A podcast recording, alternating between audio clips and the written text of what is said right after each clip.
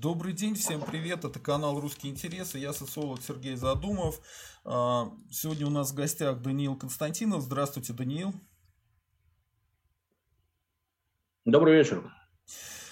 Хотим сегодня поговорить с Даниилом по поводу э, объявлений, которые сделал ФБК и навальнисты в целом. Они э, хотят начать новую волну протестов, потому что, э, насколько я помню, зимняя не очень получилась. Вот. Э, Даниил, у меня к вам вопрос. А почему они э, не продолжили историю с фонариками, а решили заново все это делать по-другому? Они не продолжили историю с фонариками, потому что очевидным образом история с фонариками не получилась. Задумка была большая. Они, видимо, рассчитывали на то, что с фонариками выйдет большее количество людей, чем а, выходило на обычные митинги, поскольку это вроде бы безопасно. Ты выходишь к себе во двор, включаешь фонарик, светишь, ну и акция проведена. Но в итоге акция получилась не очень удачной, потому что многие люди жаловались, что они выходили во дворы буквально в одиночестве. Получилась не сплочающая акция, не приободряющая, а для многих демотивирующая.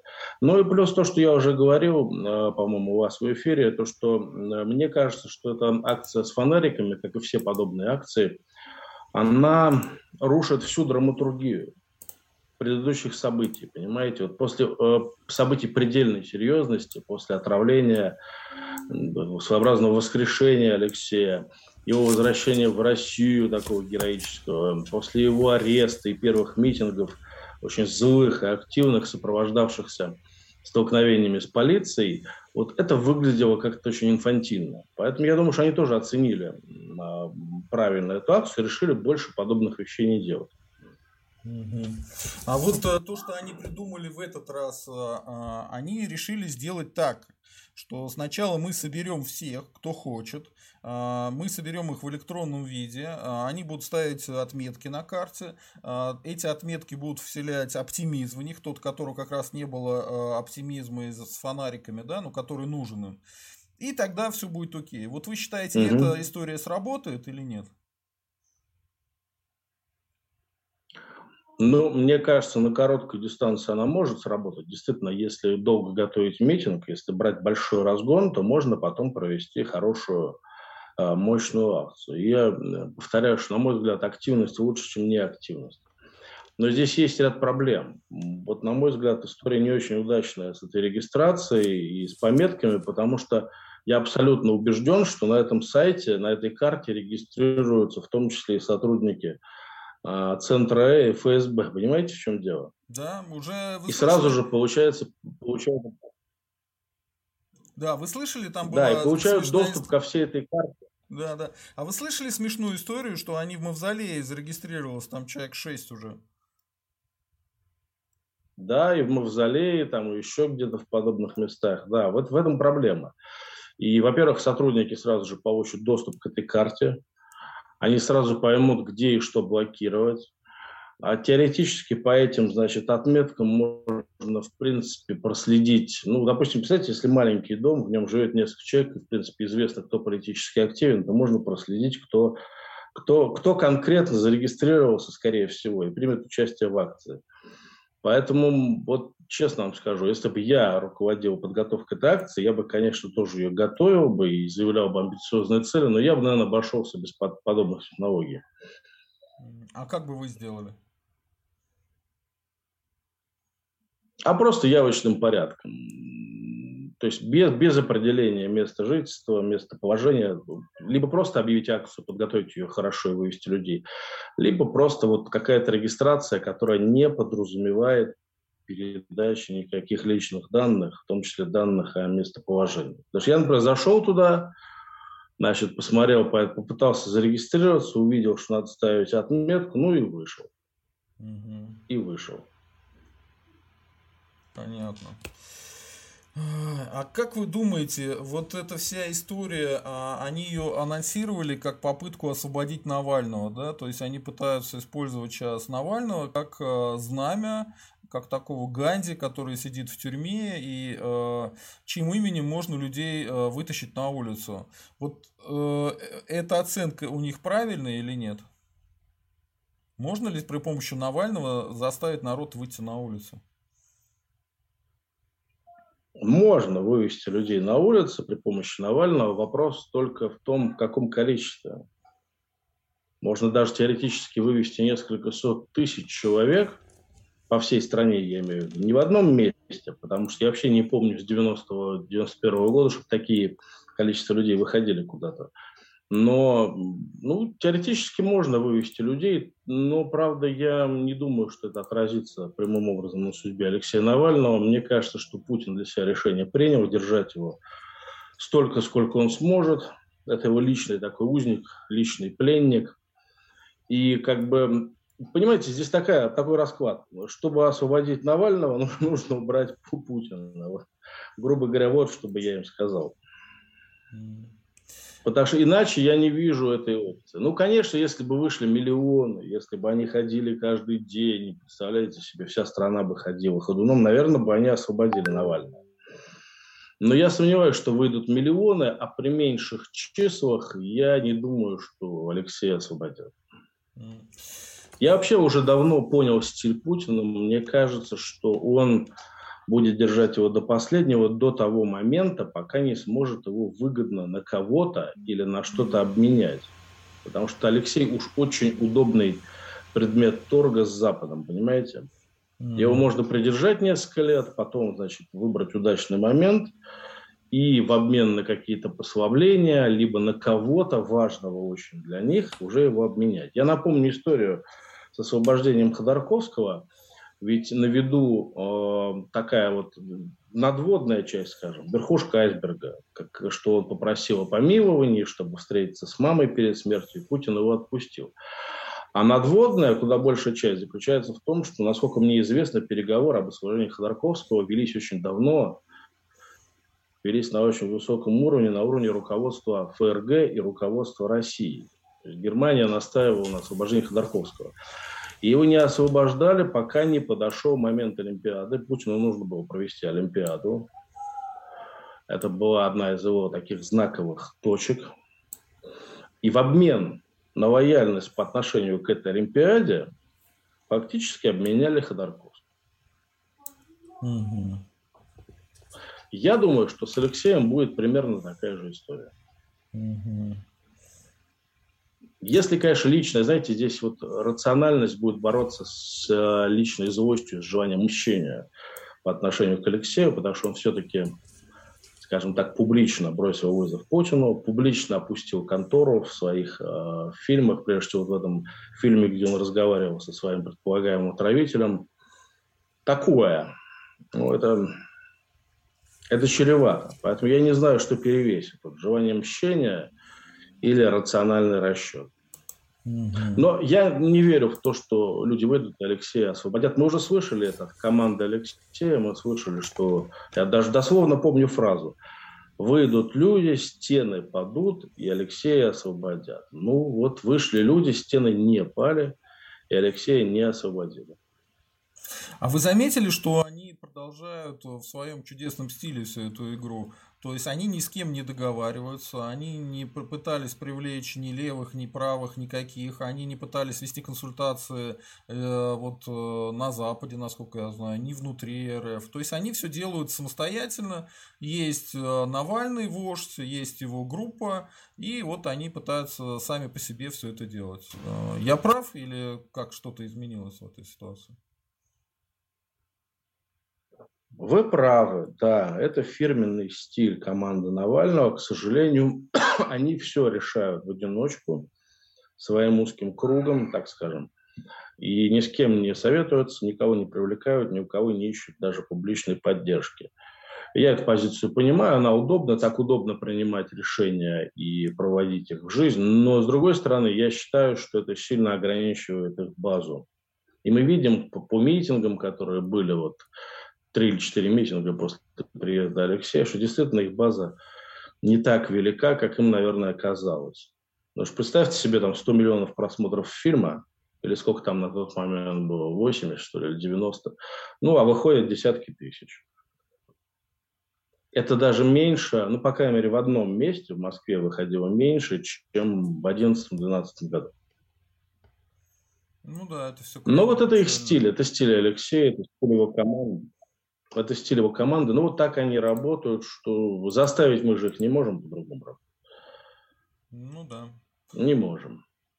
Тем более, что давайте будем откровенны, любые другие организационные структуры, помимо команды Алексея, уже зачищены на территории Российской Федерации. Практически все. Слушайте, ну ведь есть э, простой как бы такой э, аргумент у тех, кто а, анализирует все это дело. Они говорят, что ну выводить людей на улицу это чудесно, это прекрасно, но если не будет раскола элит и конкретно если а, там МЧС, ну короче силовые структуры, МЧС, военные, либо полиция, либо ФСБ э, не частично хотя бы не перейдет на сторону э, поднявшихся, то ну, часть элиты хотя бы не решит. Хотя бы если бы они просто не заблокируют действия полиции и ФСБ, ну то есть не будут вмешиваться, то без этого, ну а что, ну допустим выйдет миллион, ну начнут расстреливать из пулеметов людей и все. Ну, я даже больше скажу. Выйдет миллион и что? И, собственно, что изменит? Ну вот вышел миллион. Если нет плана, ну миллион же не пойдет штурмовать тюрьму или лагерь. И миллион не пойдет штурмовать Кремль, с другой стороны. То есть у них нет плана действий. Ну, вот вышел миллион, постоял на улице. Ну а дальше что? Что-то же за этим должно следовать, за этим пока ничего не следует. Я напомню историю очень интересную. Это венесуэльская история, история несостоявшейся венесуэльской революции. Когда на улице выходила, пару лет назад все это началось, выходили миллионы, здесь там, по-моему, до миллиона человек выходило. Когда люди э, вступали в активное противодействие с органами там, э, правопорядка, когда даже насилие применялось в ограниченных количествах, когда международное сообщество полностью значит, вписалось э, за кандидата от оппозиции Гуайдо, а Соединенные Штаты Америки вообще грозились чуть ли не военной интервенцией. Ну и что? А, собственно говоря, Мадуро до сих пор у власти. Да диктатура сохраняется, все сохраняется так же, как и было. То есть, действительно, да, без раскола элит, в особенности без раскола вот этой силовой группировки, сделать что-то очень сложно. Если вы посмотрите на Белоруссию, вот, э, применительно к пропорциям, вот представьте, что такое для Минска 200 тысяч, которые выходили в прошлом году. Это же на самом деле очень много. Да. Это пропорционально очень много людей. Ну и что? Вот Лукашенко сказал, я не ухожу никуда. Его поддержали силовики, его поддержал Путин, и все.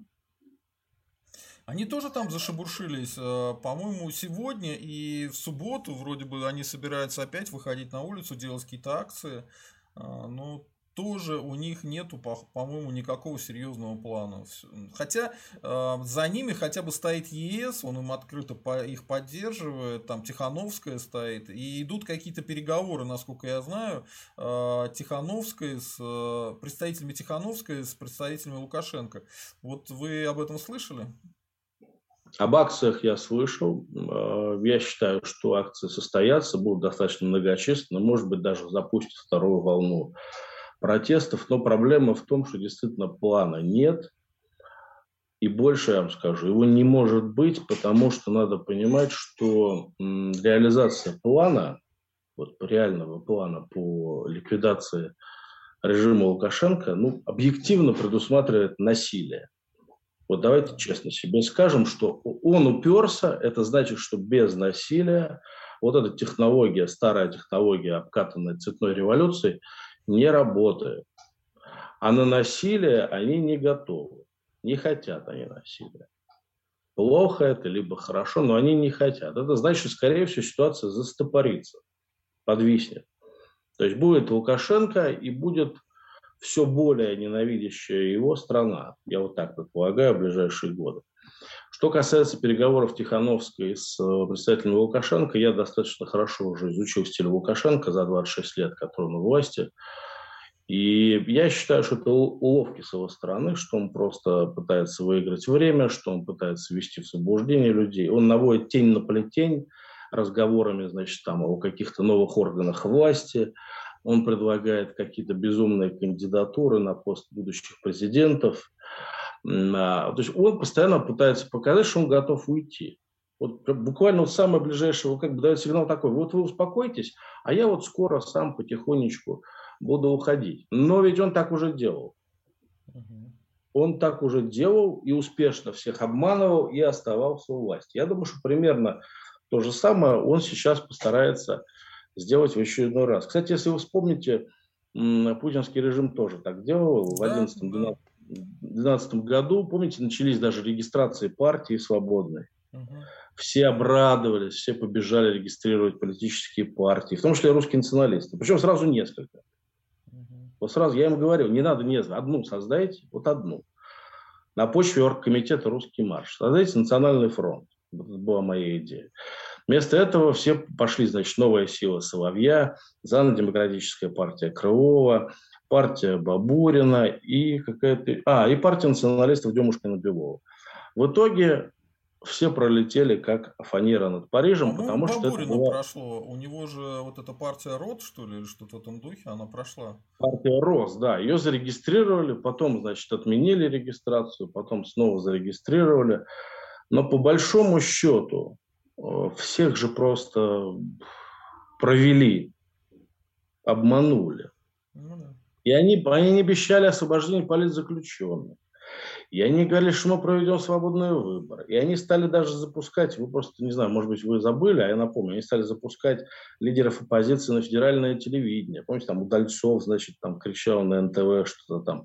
Они, Медведев встречался с Немцовым там и еще. То есть вот это такая техника ввода в заблуждение и обмана оппозиции, просто для того, чтобы выиграть время, перегруппироваться и нанести ответный удар. А ответные удары настолько сильные, что уже, как правило, после них никто не оправляется. Угу. Вот уже некоторых из тех, кто был на этой встрече с Медведем, уже и в живых нет. Да, Крылова нет.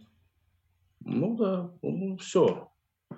Поэтому я лично считаю, что вот наблюдение за подобными режимами должны нас подтолкнуть к простому выводу, тревожному, страшному, печальному, но простому, что до тех пор, пока диктатура не будет сломлена, либо сама собой не уйдет э, эволюционным биологическим путем в силу старения и смерти ее вождей, а любые игры с ней, они закончатся скорее плохо, чем хорошо.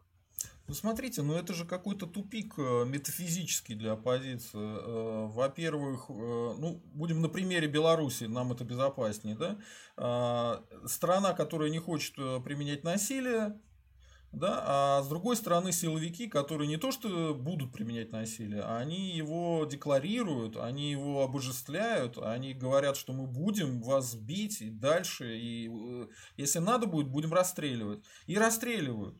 Да. Вот в этой ситуации, как бы, а что делать? -то? Сидеть, ждать у моря погоды, что они биологическим путем там Путин или Лукашенко сами умрут. Ну, не знаю, как Путин, Лукашенко очень бодренько выглядит. В ближайшее время он точно не умрет.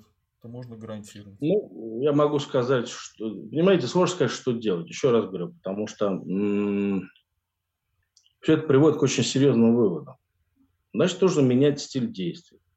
Люди не хотят менять стиль действий, люди хотят действовать мирно. Ну вот они выбирают такой путь, они будут продолжать. Я думаю, что они будут продолжать просто. Продолжать, продолжать, продолжать. С переменным успехом будут падения, взлеты этих протестных волн. Но каких-то кардинальных действий сделано, наверное, не будет. Наверное, не будет. Ну и надо понимать, что, понимаете, одно дело рассуждать об этом абстрактно, а другое дело лично принимать участие. Вот у меня там был приятель в Минске долгое время, э, Роман Попков, бывший нацбол, э, который много чего в жизни видел и многие вещи проходил. Он там и в акциях нацболов принимал участие, в радикальных, и сидел в тюрьме, и в российских протестах принимал участие, и наблюдал за событиями на Майдане лично. И вот он говорит, надо понимать, что можно взять и сокрушить режим Лукашенко. Можно взять и сокрушить. Но это будет стоить как минимум нескольких десятков трупов. Вот мы, говорит, готовы к этому или нет? Вот пусть, говорит, каждый, кто будет рассуждать на эту тему, задаст себе этот вопрос. А может быть и сотен трупов.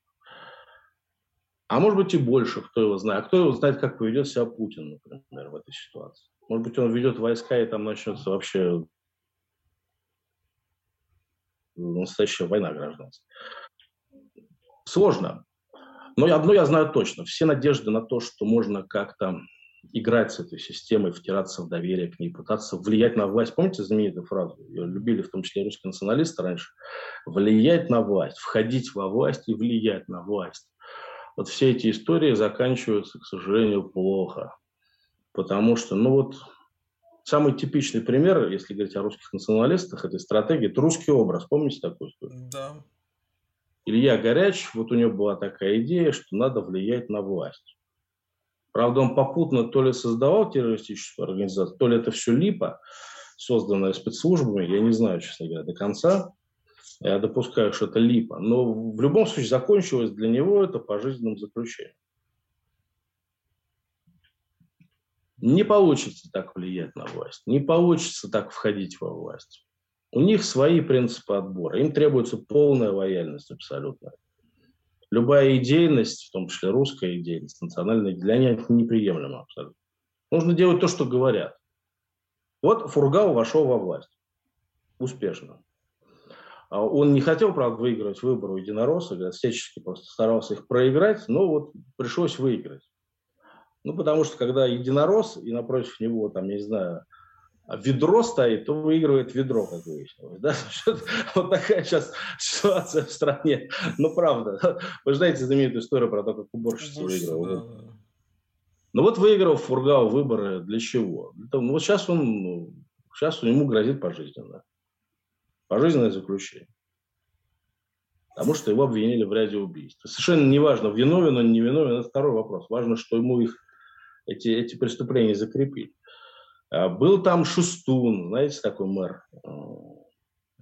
Шустун, Серпухова, по-моему, подмосковного. А вот он, значит, что-то там не договорился с чиновниками администрации а, президента. это который записал все это дело? Да, я да, слышал, да, да. В Ютубе есть эти записи. Да, вот да. он сидит сейчас, ему дали 15 лет. 15 лет.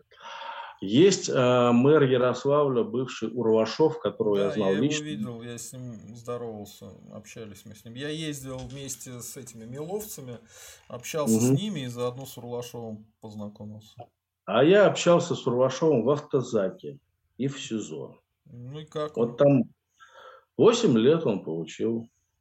Вот, вот он и вошел во власть. Либо вариант как Ройзман, то есть вот он был русский националист, вошел во власть и перестал быть русским националистом. И все на этом. История. Ну, я не знаю, был ли он русским националистом, у него такой бэкграунд противоречивый очень. Противоречивый. Но ну, на этом близок. он играл, по крайней мере. Играл, да.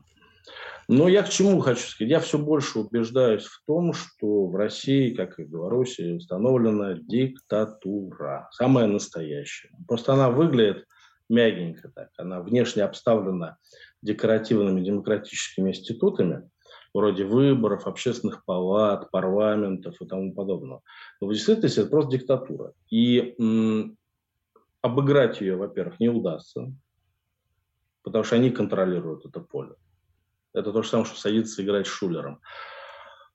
А, и даже спрятаться не удастся. Понимаете, в чем дело? Вот я начинаю приходить к выводу, что скоро невозможно будет в России э, уже ничего. Я что имею в виду? Вот сейчас, например, среди правых среди русских националистов идет там дискуссия такая вяленькая, но идет о том, какие методы избирать, вы знаете, да, кто-то говорит, что нужно там клубы какие-то исторические открывать, кто-то говорит, что нужно YouTube-каналы открывать, кто-то говорит, что наоборот надо идти в политику, в уличную. А мне кажется, что скоро наступит время, вот поверьте мне, там скоро наступит время, когда нельзя будет ничего. Вот нельзя будет клуб открыть и обсуждать историю. Ну, нельзя. Потому уже, что нельзя. уже принято решение, что вот эти все образовательные вещи, они э, строгое лицензирование должны про проходить. Иначе мало ли что там по поводу истории скажешь. То есть исторические клубы уже накрываются бедным тазом.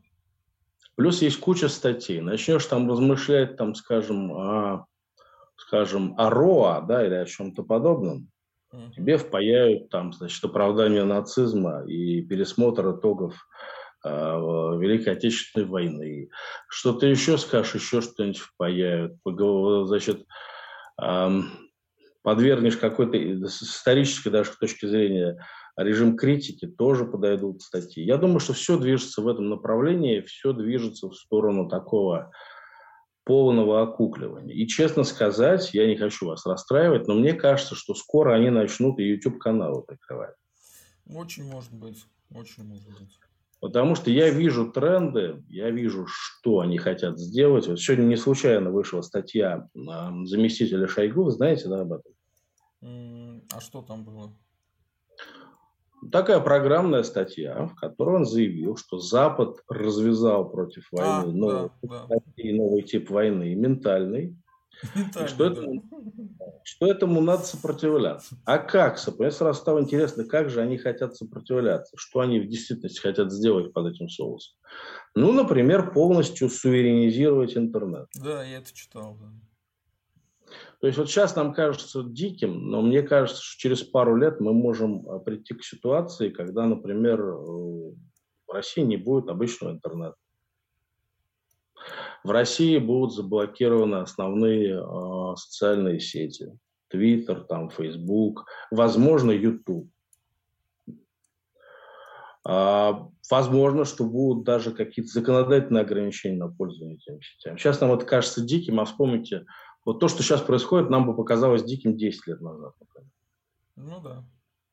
И я понимаю, что и Facebook, и Twitter, и YouTube это не самые лучшие площадки, они тоже политически ангажированы, к ним есть много вопросов. Но мы можем остаться без этого. В России, я имею Я не удивлюсь, если введут железный занавес. Я совершенно серьезно говорю. Да Начать мы... могут Начать могут потихоньку под соусом каких-нибудь ковидных паспортов, знаете, что-нибудь в таком духе. Ну да, есть такое. А потом уже перейти к более полномерным шагам. Они, потому что они, они используют такую тактику, я бы назвал это тактика варенья лягушки, знаете, да, это знаменитый образ. Если варить потихонечку, лягушка не понимает, что ее варят. И вот у нас общество тоже не понимает, что его варят. И, кстати, многие русские националисты не понимают этого. Они Многие до сих пор, даже мои знакомые, пребывают в эйфории после Крыма и Донбасса, ну, особенно после Крыма, и считают, что вот российская государственность совершила все-таки поворот в правильном направлении, что некий такой правый национальный поворот э, в политике властей произошел. Все не так плохо. Я не буду сейчас называть имен, но вот мои друзья, там ваши наверняка знакомые или френды в Фейсбуке так думают. А я думаю, что настанет время, когда они будут кусать локти потому что им нельзя будет пользоваться интернетом или выезжать за границу. Я уж молчу про создание каких-то русских национальных организаций. Кстати, обратите внимание, их уже никто не пытается создавать. Вы заметили? Ну да. А почему? Если так хорошо в России, если режим стал более национальным, более правильным, если произошел переворот такой вот в сторону русского национального самосознания, то почему бы не создать? Есть какие-то лоялисты, они пытаются что-то делать, вот, э, прыгать, бегать, но э, там на самом деле все печально. Там как раз э, вот тот вариант, который вы говорили, что нужно быть просто исполнительным. И что бы ни делала власть, всегда говорить «да». И неважно, никакие там национальные интересы, там осторожная критика, это все уже не, при, э, не принимается. Тебе говорят, не ты что, ты что, обалдел, что ли? Мы тебе зарплату платим за что? Ну-ка вот сейчас подпрыгнул, э, прямо сейчас, да, и развернулся в другую сторону и начал говорить то, что нам нужно. А да, завтра, да, да. А завтра, значит, передумаем, и ты должен будешь подпрыгнуть и пере... в другую сторону начать говорить. А ты думал, деньги просто так, что ли? Легко в жизни достаются? Нет, не, не легко. И вообще, ты что против Путина имеешь? Ты что, охренел? Если ты против Путина, ты, значит, против России, ты, значит, изменник Родины.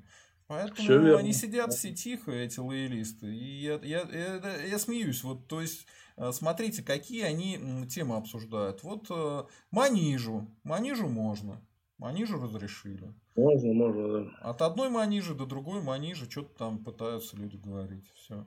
Слушайте, ну, ну, ну, ну вот у меня просто такое создалось впечатление, что э, режим, он полностью изменился. Есть э, даже, знаете, такие лоялисты, которые постоянно были на стороне Кремля, но вот даже они говорят, что все изменилось. То есть сейчас э, от коллективного Володина, который был там, ну то есть Павловский по сравнению с Володиным это гений, да?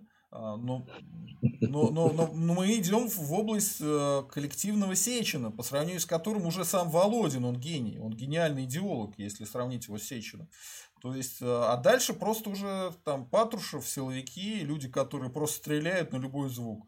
И все. И никакой там дискуссии не то, что не может быть, а они само слово дискуссия не воспринимают.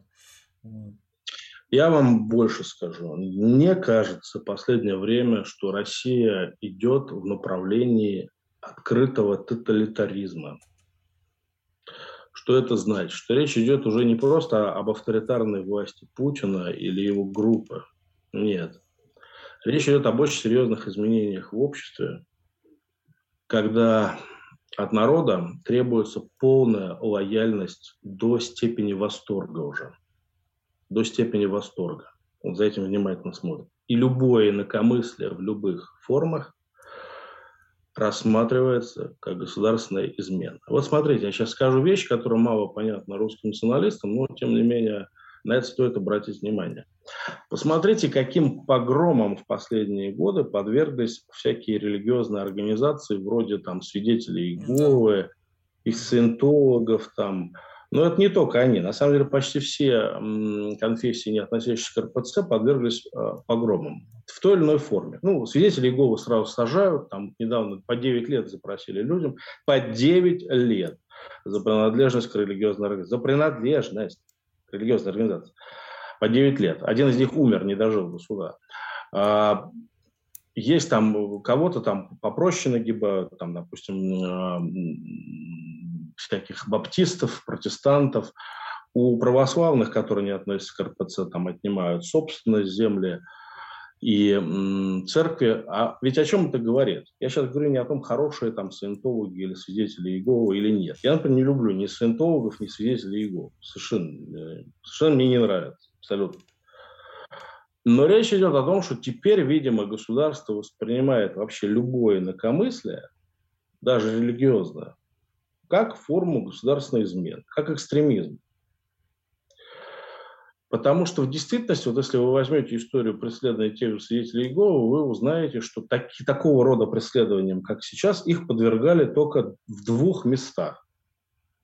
Это в Сталинском СССР и в гитлеровской Германии. Я не шучу, я вам серьезно говорю, можете посмотреть. Я знаю, я знаю. Я это все исследовал, потому что я в свое время был удивлен, когда Федор Чистяков, э, вышел, выйдя из тюрьмы, стал свидетелем Еговы. Но он, во-первых, завязал э, и выжил, и до сих пор прекрасно существует. Он как раз э, переехал в Штаты, потому что начали свидетели Еговы донимать, а он против этого выступал. Вот. Ну, так вот, дело не как бы они не были плохие, вот э, эти свидетели Еговы или э, саентологи, но они людей там из наркомании вытаскивают, это факт. Хотя они, конечно, там какие-то странные вещи, да, там отказ от дело даже не крови, в этом. Там, да. Поймите, дело даже не в том, хорошие они или плохие. Дело в том, что просто любое инакомыслие, вот завтра вы создадите, например, кружок там альтернативной русской истории, я не знаю, назовете так. Uh-huh. Я вас уверяю, что придет время, может быть, не сразу, но чуть позже, когда его воспримут как экстремистскую организацию. Вот клуб Достоевский есть в Москве, по-моему, да, какой-то клуб, где собираются там э, русские националисты, сочувствующие, если я не ошибаюсь, да, или был такой клуб. Вот уверяю вас, он на очереди.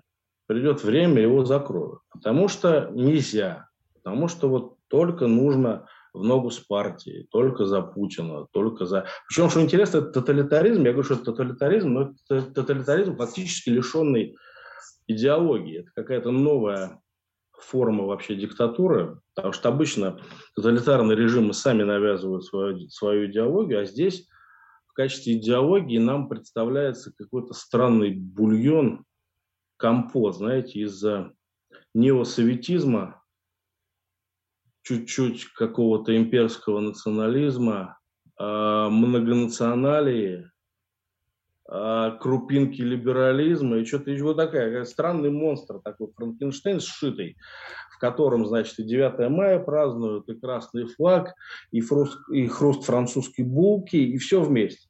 Бульон нам преподается в качестве идеологии, а во главе этого бульона значит, следует Владимир Владимирович Путин. Ну, это главное, это главная составляющая бульона. Это то, на чем, это та самая кость, на которой все наваривается.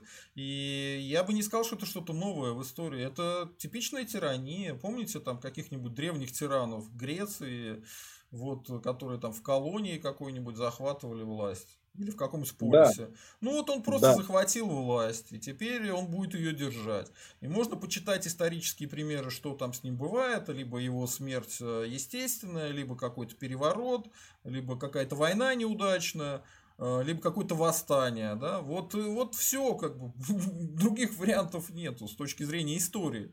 С точки зрения истории. Вот я боюсь, что мы идем к чему-то подобному. Уже очень плотно подходим.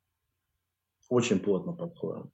Ничего нельзя уже, никакой критики не допускается, ни малейших. Уже даже меняется состав спикеров на ТВ. Причем еще раз говорю, вне зависимости от того, нравится нам спикер, не нравится нам спикер. Ну, нашего брата вообще никогда туда не пускали. А, скажем, от Гозмана пускали. Помните, было время, пускали Гозмана. А сейчас не пускают. А, собственно, почему? Да вот потому что небольшое отклонение. А нельзя, нельзя, нет, нельзя, нет, нельзя. Гозмана тоже нельзя уже. Скоро никого быть нельзя. Скоро у нас будет один этот самый Прилепин. А, вместе с Кареном Шахназаровым и Владимиром Соловьем будут кричать по телевизору во весь голос. Кричать. Я, знаете, я же в Литве живу, иногда включаю российское телевидение, иногда. Я уже нет. Я когда включаю, меня сразу так шарахает, потому что там все время орут. Да. А я не могу понять, почему они орут. Почему ну, они все время кричат? чтобы люди вообще не, не говорили на тему политики. А у людей должно создаваться впечатление, что политика это когда какие-то сумасшедшие люди орут, а могут начать бить. Вот и все. Да, да, да. Я могу послушать минут 5-10, после этого я обычно выключаю, сразу же иду мыться обязательно и отдыхать. Мыться и отдыхать. Потому а, тяжело все это. А мало смотрит на самом деле телевидение. Телевидение смотрит все меньше и меньше. Люди уходят в YouTube, еще куда-то. Это все уже не смотрит никто. Ну, естественно. Поэтому вот я не хочу нагнетать ситуацию, я не хочу наводить тревогу на вас и эм, депрессию, но мне кажется, что дальше с каждым месяцем буквально будет все хуже и хуже, потому что с одной стороны, э, у них ухудшается социально-экономическая ситуация внутри страны, она ухудшается, особенно в регионах. С другой стороны, у них уже нет никакой легитимности, собственно говоря, потому что референдум, который прошел летом, ну вы все про него понимаете. Это же, это же профанация. Это профанация. Вне зависимости от того, как относиться к отдельным положениям этих поправок в Конституцию. Кстати, некоторым там русским националистам они нравятся, там, это их право, но в целом все это была, конечно, профаническая процедура, просто вот просто создание новой реальности, в которой Путин может править вечно. Кстати, вчера приняли закон, да. что да, можно еще, еще два срока. Да. Можно еще два срока. То есть перед нами встает перспектива правления до, там, до 2036 года. А, о чем я говорил? Так вот, внутри страны ситуация плохая, легитимности нет, и снаружи уже ситуация плохая. Запад уже против э, России, против Кремля, пусть пассивно, но против. В этой ситуации они будут закручивать гайки все сильнее для того, чтобы спокойно обеспечить э, себе самим транзит. Знаете, модное слово такое, транзит. Вот они сами себе будут обеспечивать транзит, прежде всего. Я думаю, что Владимир Путин пойдет на новый срок в 2024 году. А чтобы это сделать, надо будет уничтожить любые вообще ростки недовольства внутри страны. Любые. Я просто вижу еще одну штуку. Помните, раньше все время они про рейтинги говорили, рейтинги. Сейчас перестали говорить, э, и э, когда там социологи время от времени выходят, видно, что они уже сами не верят во все эти рейтинги. Ну, значит, популярности у него никакой нету, у Путина, и все это держится на силе. Э, и, ну, понятно, куда все это идет. Я, я не, не, вижу, не вижу признаков того, чтобы они, ну, допустим, даже если Путин, его заберут инопланетяне, что что-то изменится. А почему изменится-то? Они поставят какого-то другого а, человека, и будет продолжаться та же самая история. Я, я даже не думаю, что они будут гайки откручивать обратно. Пока непонятно, зачем бы они стали а, а, гайки откручивать. Вот, э, я бы с вами здесь поспорил. Давайте, вот это интересно Мне кажется, что путинский режим, он очень сильно персонифицирован. И когда Путин уйдет по тем или иным причинам, ну, может заболеть, может плохо себя чувствовать просто, может умереть. Помните, Уго Чавес загорел за полгода? Был президент и нет президента. Его могут забрать там инопланетяне, как вы говорите, ну еще что-то. В этой ситуации вот эта вся свора, вот эта, вот эта паучья стая, которая вокруг него сформировалась, это же разные люди и разные кланы, которые друг друга люто ненавидят просто. Люто. И вот представьте, уходит единоличный правитель. Они же сцепятся неизбежно. Обязательно сцепятся за власть, за собственность и просто за жизнь. Как сцепились сразу же после смерти Сталина. Вспомните эту историю, как Хрущев побежал немедленно договариваться с Маленковым, как они, значит, вместе обрушились на Берию, как они его расстреляли, по-моему, без суда, судя по всему. Суд, по-моему, задним числом нарисовали Берии. Но это же, знаете, что такое? Они все, вот, Сурков ненавидит Володина, Володин Сурков, Бортников там кого-то еще, Бастрыкин там Чаек, Чайки там еще кого-то. То есть это страшно такой гремучий бульон змей, пауков, скорпионов, ядовитых клещей, Понимаете, вот такой вот э, разнообразный. Вы на самом деле меня обрадовали. Вы вселяете в меня на, надежду. Знаете, как вот дети нас смотрят, у меня сын смотрит в телефоне, там, битва Скорпиона с фалангой, знаете, там, или, допустим, на какой-нибудь клещ против кого-то еще. Ну, вот так и будет у них. А здесь накладывается еще один фактор важный. Постоянное сокращение пирога. Да. Вот надо понимать, что э, пирог в силу разных причин и бездарной экономической политики, и того, что они все разворовали и ничего не привнесли нового, и в том числе того, что существуют санкции, и ограничения. Это, это казус Шпигеля. Казус Шпигеля. Это тот да. самый вот человек, это. который долгое время был столпом да. государственности. А, человек, которого обвиняли в педофилии, а, но он все время занимался тем, что боролся с отрицателями Холокоста по всему миру. А, и даже таких людей, э, отцов Отечества многонационального, прибрали. В тюрьме сидит сейчас несчастный человек. Я вот и хотел затем перейти к Шпигелю. Вы меня упредили прямо. Пирог сокращается, а средств пополнения этого пирога уже практически не остается. Я вам хочу сказать, что, например, э, вы знаете, что давно уже перекрываются источники кредитования для российских компаний на Западе, да? Да, где-то с 2011 года. С 2011 года все больше и больше, мало кто исследует вопрос. Как Милов в свое время занимался этим, Владимир, даже статистику приводил. Там большие, там серьезные потери. А санкции будут нарастать, пирог будет сокращаться, и в итоге вот эта вся а, свора пауков, клещей, крыс, а, скорпионов и змей, она будет бороться после ухода Путина за все сокращающийся пирог. И кто-то из них неизбежно станет новым шпигелем, новым этим самым Улюкаевым, новым там, ну это можно приводить дальнейшие примеры. Они начнут друг друга просто жрать, понимаете? А есть еще один на это фактор накладывается. Значит, есть старая олигархия ельцинская, есть новая путинская. Между ними тоже есть определенный конфликт пирог сокращается. Слушайте, я вот а это хотел отметить, один... отметить хотел вот это. Смотрите, а, есть э, такой канал «Дождь», он явно связан с семьей Ельциновской. Я их посмотрел последнее время, и вы знаете, они секут фишку. Они понимают, где мы находимся. Они об этом открыто не говорят, но вот тот же Фишман, еще там несколько людей, которых я смотрел, они понимают, о чем речь идет. Они позвали Мурадова, тот самый э, редактор «Новой газеты», который который, значит, э, тоже, он же не с Луны свалился. А, по-моему, новая газета принадлежала Лебедеву в свое время. Сейчас она ему официально не принадлежит, но он ей управляет.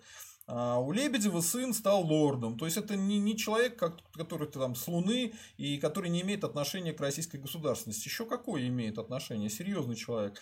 А, и у них конфликт с Кадыровым вот из-за всей этой истории с расследованием, которое там проводил новая газета, да.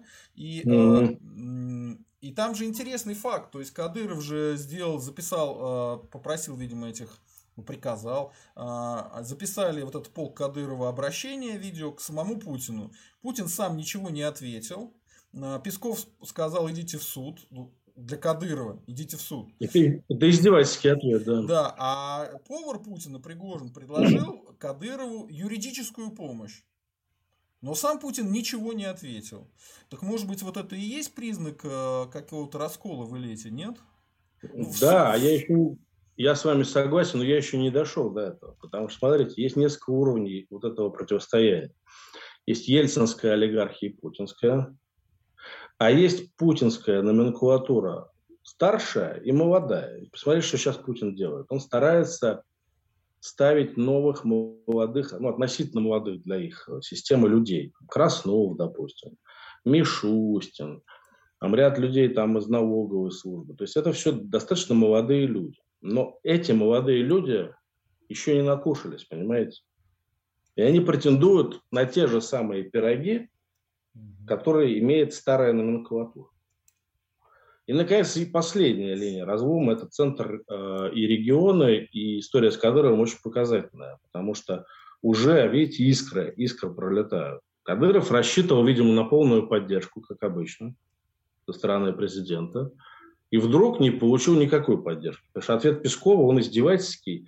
Я напомню, что так Песков обычно отвечал оппозиции. Да, да. А вы идите в суд.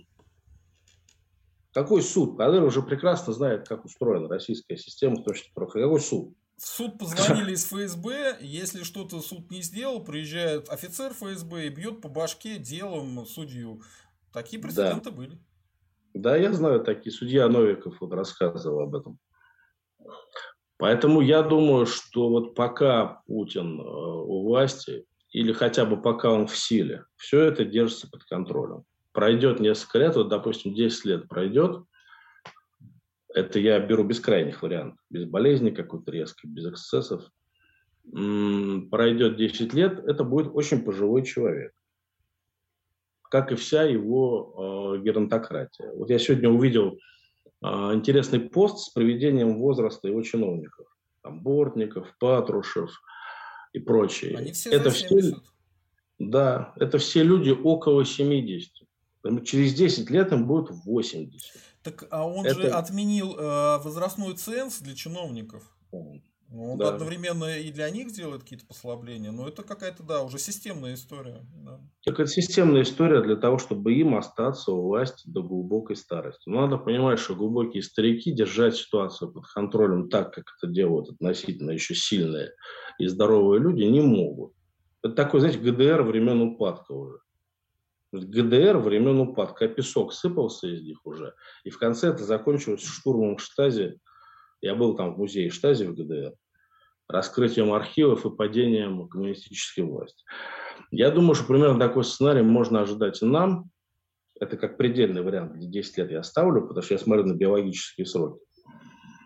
А, и вот тогда, когда это случится, все вообще все пойдет в разнос. Все эти элиты начнут друг друга грызть и уничтожать. Я, кстати, напомню, что я много общался с чеченцами, было у меня несколько периодов в жизни общения с чеченцами плотно, это и в университете, их было много, и в тюрьме, конечно. И я могу сказать, что э, все они говорят, что Кадыров, например, держится строго на российских деньгах и штыках.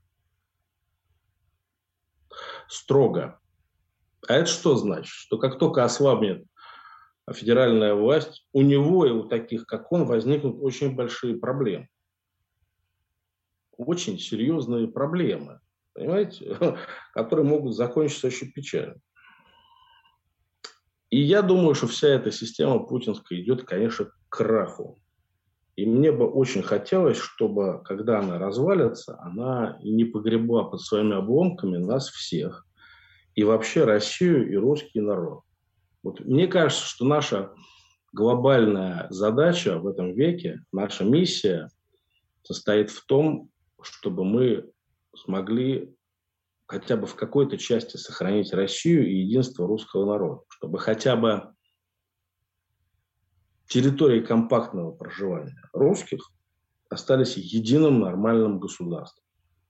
Без развала, без гражданской войны, без разрухи. Вот это наша глобальная задача, чтобы когда все это не навернется, оно навернется, к сожалению, они для этого делают все чтобы мы смогли сохранить хотя бы вот русский костяк России. Понимаете, о чем я говорю? Понимаю. У меня вот к вам какой вопрос. Э, э, у Навального в тюрьме начались проблемы со здоровьем. Болит спина, и он не может наступать на ногу. Э, я видел одну из передач, где вы говорили, что у вас похожие были проблемы, что это, скорее всего, грыжа позвоночная, да? Да, да. Может быть, вы расскажете о бесплатной тюремной медицине, вот вообще об этой истории. Какой прогноз у вас для Навального? Ну, тюремная медицина бесплатная, она вся бесплатная, потому что платно, формально ее там нет. Она э, характеризуется тем, что ее не существует. Медицинская помощь в действительности практически не оказывается заключенным, по крайней мере, не оказывалась тогда, когда я сидел. Я вам расскажу, я заехал в тюрьму, у меня тоже было две межпозвонковые грыжи в спинном и в э, грудном отделе. И я себя нормально чувствовал первые месяцы. Уже через полгода у меня произошло первое защемление до такой степени, что я лежал две недели, не мог двигаться, ходить, просто лежал. И только после вот первого защемления мне стали давать хоть какие-то э, лекарства, обезболивающие, там, противовоспалительные и тому подобное. А как-то нормально меня лечить стали только после того, как я не смог выехать в суд. Меня защемило, и меня пытались вывести на носилках, кроме шуток. На носилках меня понесли, окровавленных, я как сейчас помню эту историю. Принесли окровавленные носилки из больницы тюремной, положили меня туда и понесли в автозак через приемное отделение, через медиков. И, слава богу, медики застопорили этот процесс, сказали, что даже не медики, конвойные сказали, мы его никуда, никуда не повезем, оставляйте у себя. А, и меня там бросили, значит, на несколько часов на этих носилках в какой-то тюремной сборке на полу. Такая была история. И я очень много этих видел э, ситуаций, когда люди с опухолями в голове не могли получить медицинскую помощь. Когда люди с онкологией судились годами за то, чтобы там, знаете, простейшее обследование пройти, я уж не говорю про лечение. Фактически интересы заключенных в российской системе э, исправления, так называемые, они игнорируются. Надо понимать, что российский ФСИН – это просто наследник ГУЛАГа. Вот кроме всяких шуток.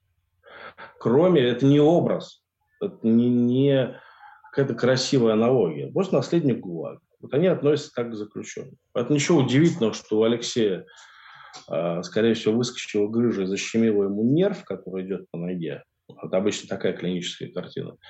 Нету, нет ничего удивительного, что он не получает помощи никакой. Я прочитал, что ему за 4 недели давали только ибупрофен, и я боюсь, что если не будет отмашки э, сверху его нормально пролечить, он, конечно, может, э, он может все здоровье там оставить, кроме шуток всяких.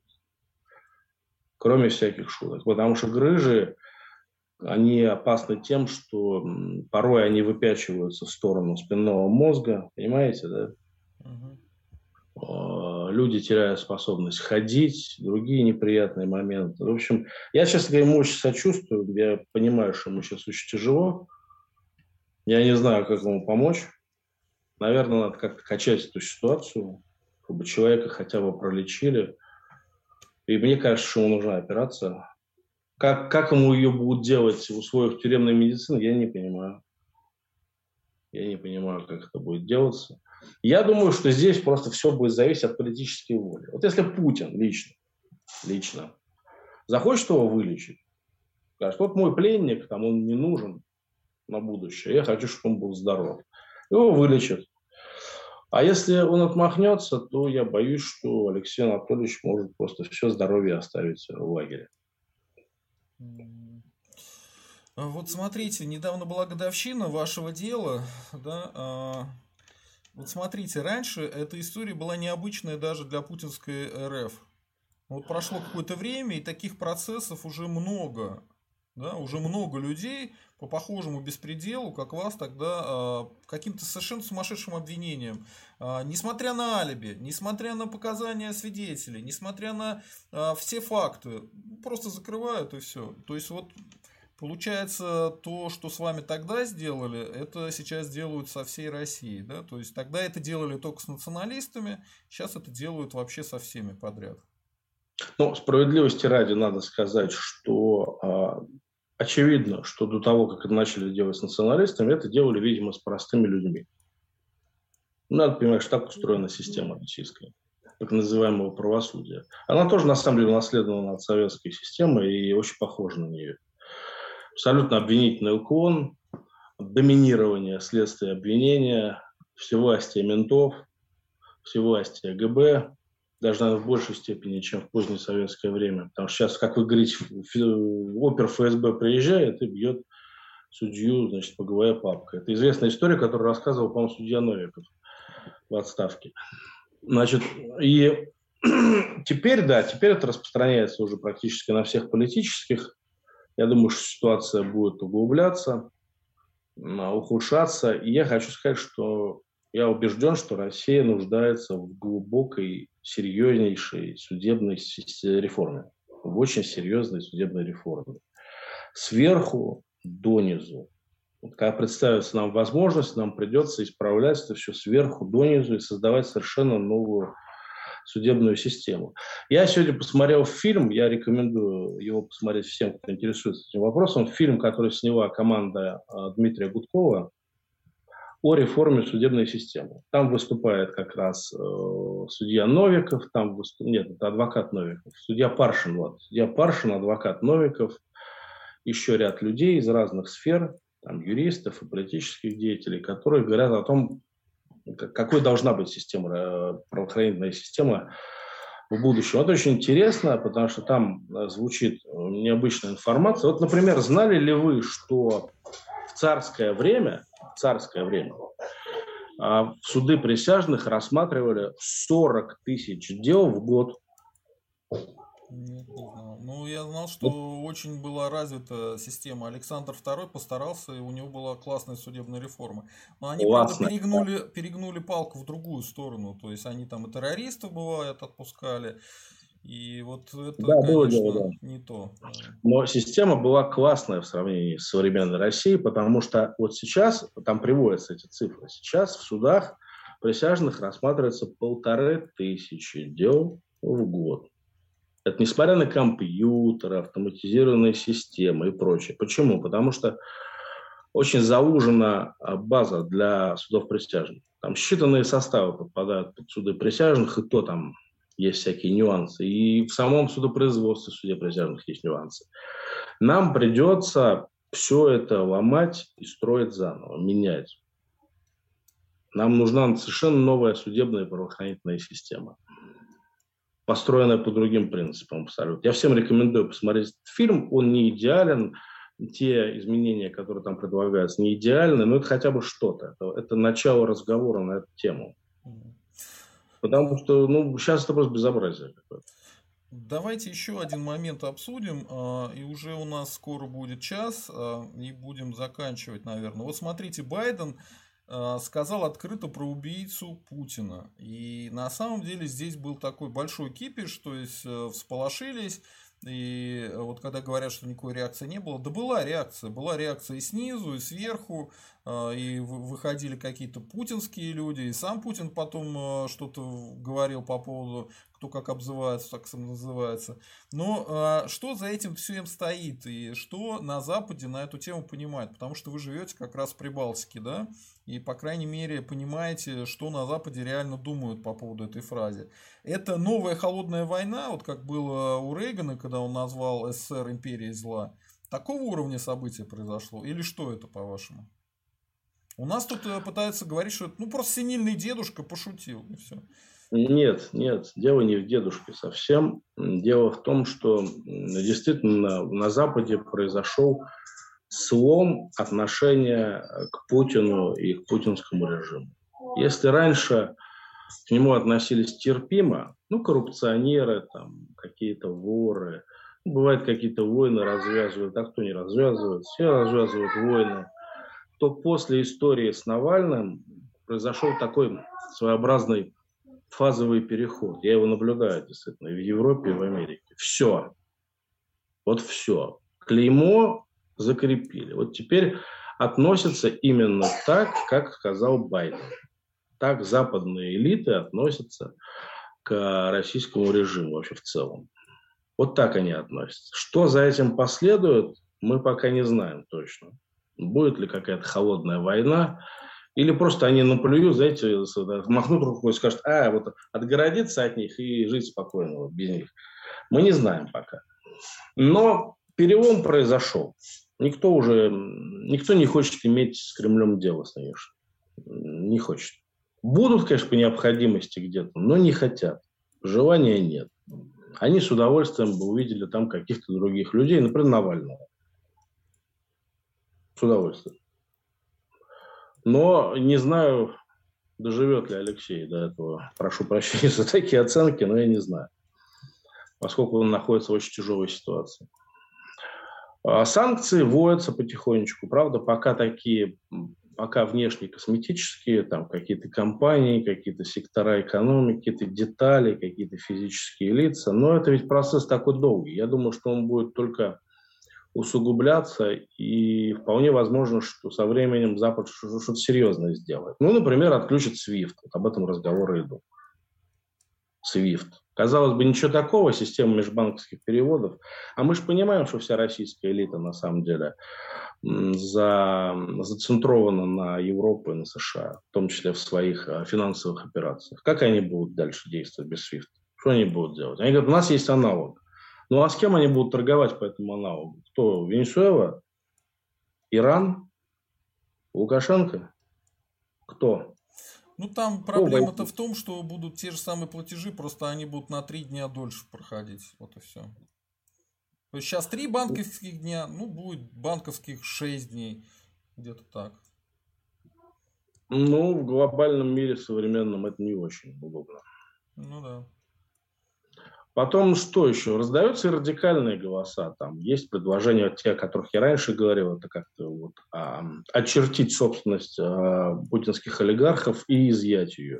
А вот это реально рассматривается, потому что а, в Европе, как я понял, на это забили и решили их не трогать. Причем у них есть закон Магнитского, по которому они имеют право это делать уже сейчас. И туда попадали бизнесмены, связанные с Путиным. Но они сказали, мы не будем, потому что доказать нельзя, что бизнесмены связаны с Путиным. Нам в высоком суде Лондона атата скажут. А вот американцы вроде как все равно это рассматривают. Или не рассматривают. Вот у вас какая информация? Американцы это рассматривают. Они это рассматривали. Я знаю, что готовился законопроект, в котором было даже сказано, там звучала радикальная формулировка об удержании значит, вот этой собственности вплоть до передачи законному владельцу, то есть первому не криминальному правительству России. Такие жесткие формулировки содержались, но э, путинское лобби все это дело опрокинуло, этот законопроект э, не прошел никуда. Тем не менее, вот такие настроения есть, такие проекты есть, и периодически они кого-то зацепляют. Вот вспомните, Дерипаска довольно сильно зацепила в свое время, правда, потом он отбился. Фридмана зацепило так, что у него повисли деньги в Швейцарии, он не может ими Это пользоваться. Виксельберг, Виксельберг. Ой, Виксельберг, да, прошу прощения, Виксельберг. А у Потанина какие-то возникли проблемы. То есть, если этим серьезно займутся, то, конечно, олигархат могут прикрыть там. Другое дело, что я вот не, не всегда уверен в том, что это сразу же отразится на судьбе режима, потому что, ну, Хорошо, олигархи обнищают. Что они восстание поднимут против Путина? Я не верю. Они же такие ребята, приспособленцы. Я не очень вижу, как э, Фридман, Виксельберг, Потанин, значит, Абрамович бегут э, штурмовать Кремль или готовить заговор. Хотя, может быть, я что-то не понимаю. А вы же знаете, что в ФСБ есть целый отдел, который занимается строго россиянскими олигархами, как раз чтобы да. они ничего не готовили. Даже не да. думают. Да, я но... думаю, их там слушают, смотрят и все про них знают, поэтому. Ну, конечно, конечно. Поэтому я думаю, что будет, вот вы спросили про холодную войну, я думаю, что будет такая вяло текущая, холодеющая война. Холодеющая война. Холодеющая, все более холодеющая. Прохладная война. Прохладная война, да. Вот. И, ну, для нас, для всех это плохо, потому что, понимаете, в чем дело? Изоляция плохо отражается на России и ее перспективах. Плохо. А вот плохое у нас будущее из-за этого, потому что там определенные отрасли лишатся комплектующих, деталей, Э, начнется стагнация, нужно будет срочно придумать импортозамещение, этим надо будет заниматься. Кто этим будет заниматься? Рогозин? Вот в космосе, в космической области. Рогозин? Мы уже видели их замещение, да. Один коррупционный скандал на другом. Миллиардные просто. Поэтому я, честно говоря, расстроен тем, что я вижу, что режим просто влияет на нас, на наше настоящее и будущее. Вот нам всем будет хуже в итоге. Хуже. Как-то безрадостно у нас сегодня с вами получилось. Ну, что делать? Вот, понимаете, хуже. Понятно. Ладно, большое спасибо. Это было очень интересно. А, надеюсь, все-таки, что будет э, чуть-чуть лучше история. Но если вот вас послушать, единственный вывод, который мне в голову приходит, это то, что нужно собирать манатки и э, пережидать всю эту историю в каком-то месте, где тебя не достанут. А, вот как-то как вот так. Ну, шутки шутками, а я хочу сказать, что я предвижу ситуацию, когда, например, любой э, YouTube-канал, в том числе русский национальный YouTube-канал, сможет функционировать только за пределами России. Вот как бы это грустно не звучало, я, мне кажется, все к тому идет. Ладно, большое спасибо, Даниил. Давайте чаще общаться, может быть, Да, но я бы, я бы хотел ошибаться. Я бы хотел ошибаться, напоследок я скажу. Надеюсь, я ошибаюсь по многим своим прогнозам. Хорошо, хорошо. Все, счастливо, большое спасибо. спасибо, что пришли на канал. Давайте чаще общаться, может тогда у нас будет не такое э, пессимистичное настроение. Хорошо, спасибо вам. Спасибо вам, до свидания. До свидания.